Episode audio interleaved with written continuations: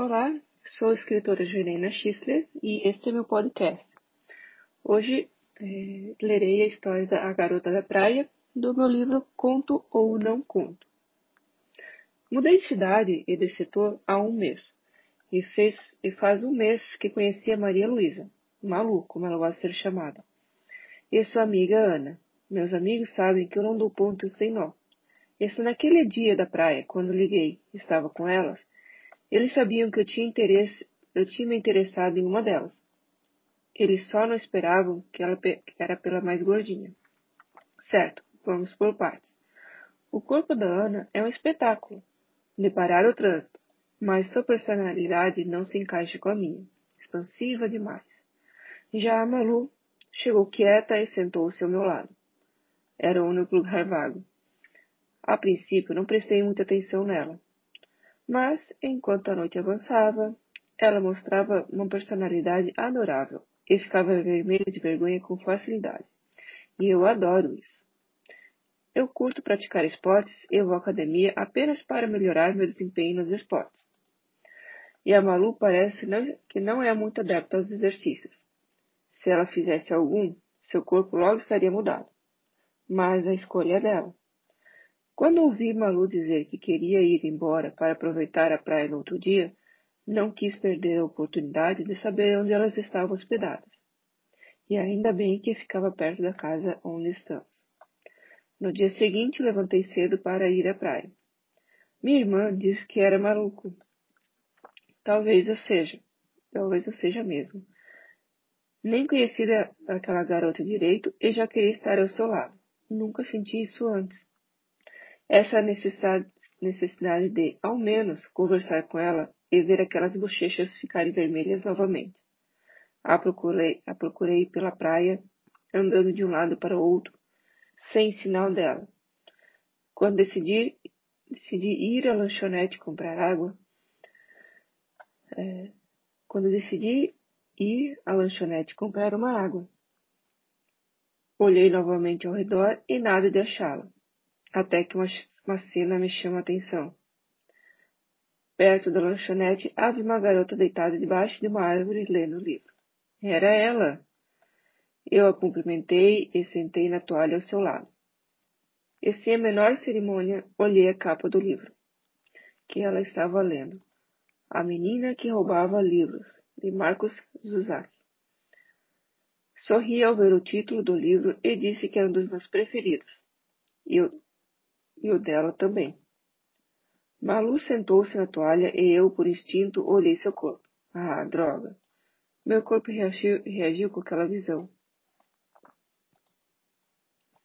Tive que disfarçar e olhar para a praia para ela não, não perceber. Não, sentir, não sentiu o tempo passar, pois conversávamos animadamente sobre diversos assuntos, até chegar a amiga dela, a Ana. Estávamos tão distraídos que nos assustamos. Ana perguntou pelos meus amigos e liguei para o Anderson. Sabia que teria um churrasco de almoço e as convidei. Olhei para Malu esperando uma resposta, mas foi Ana que respondeu: Yes! Isso foi só em pensamento para não assustar mais a Malu. Quando chegamos na casa, Anderson já estava na churrasqueira, providenciando o aperitivo. Ele me chamou e perguntou por qual das duas eu estava caidinho. Eu protestei negando, mas depois, de, depois que eu disse, ele riu e olhou. Ótimo, eu estou de olho na gostosa. Minha irmã chegou me abraçando.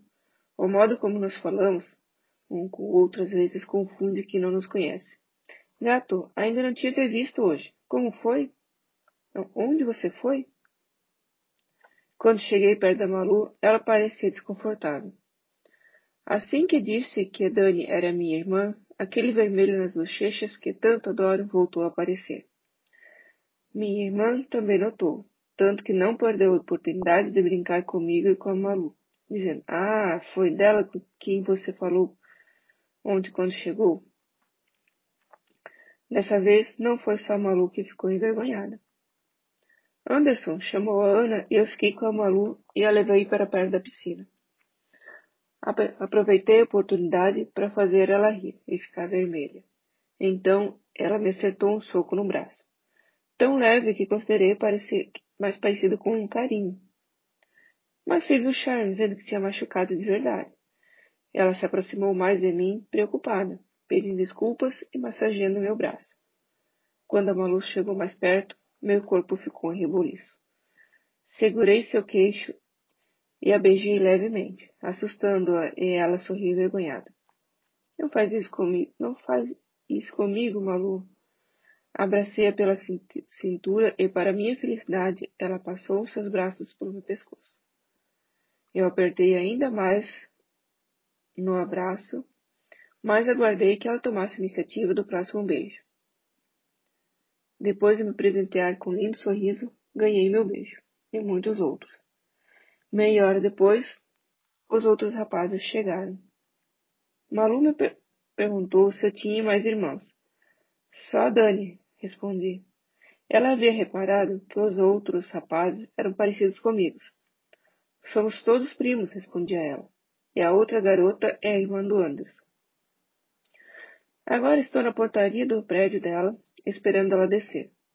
Não sei se ela lembra, mas hoje faz um mês do nosso primeiro beijo e pretendo levá-la em um lugar muito importante para mim o restaurante de meus avós. Eles são quase como os meus pais. Também cuidaram de mim e de minha irmã quando éramos pequenos. E é justo que eles conheçam a garota pelo que o Sonato está apaixonada, não? Posso ser sincero?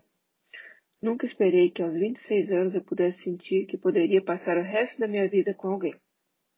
Esperava esse sentimento só depois dos 30, 35 anos. Mas a Malu me fez querer estar ao seu lado para sempre. Ela ainda não sabe disso, e eu acho cedo para contar. Mas eu vou levá-la ao altar e quero lhe, lhe dar vários filhos.